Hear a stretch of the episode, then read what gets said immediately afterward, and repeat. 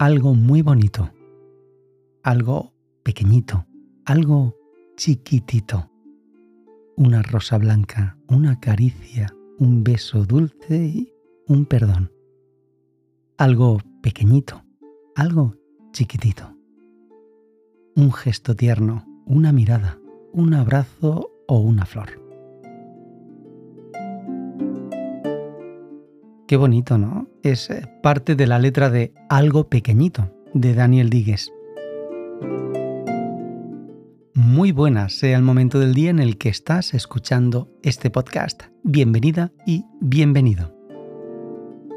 Hay veces que me pregunto si esto es necesario, si por el contrario vale la pena hacer tal esfuerzo, si vale lo suficiente como para satisfacer mi necesidad.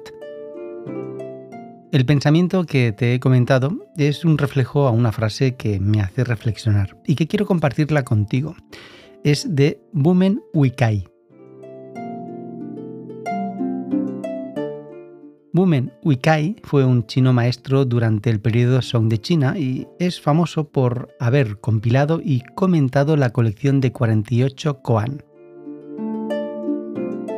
Koan es, y perdonad los que entendáis del tema si voy a comentar algo que no es bien bien así, pero es la definición que, que he encontrado.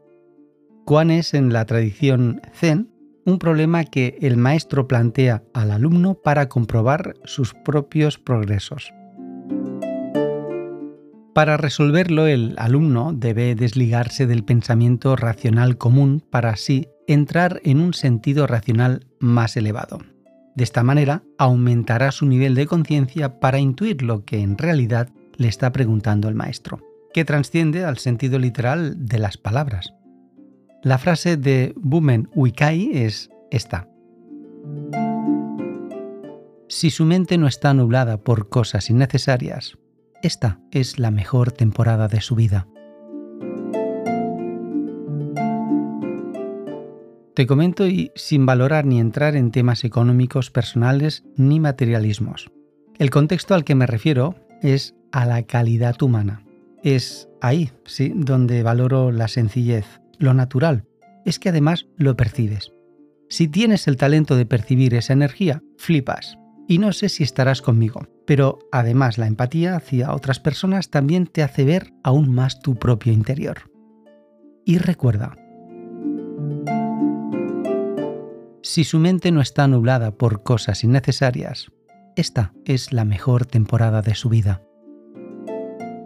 Gracias por escuchar este podcast y por darle caña a tu mente. Haz tu propia reflexión.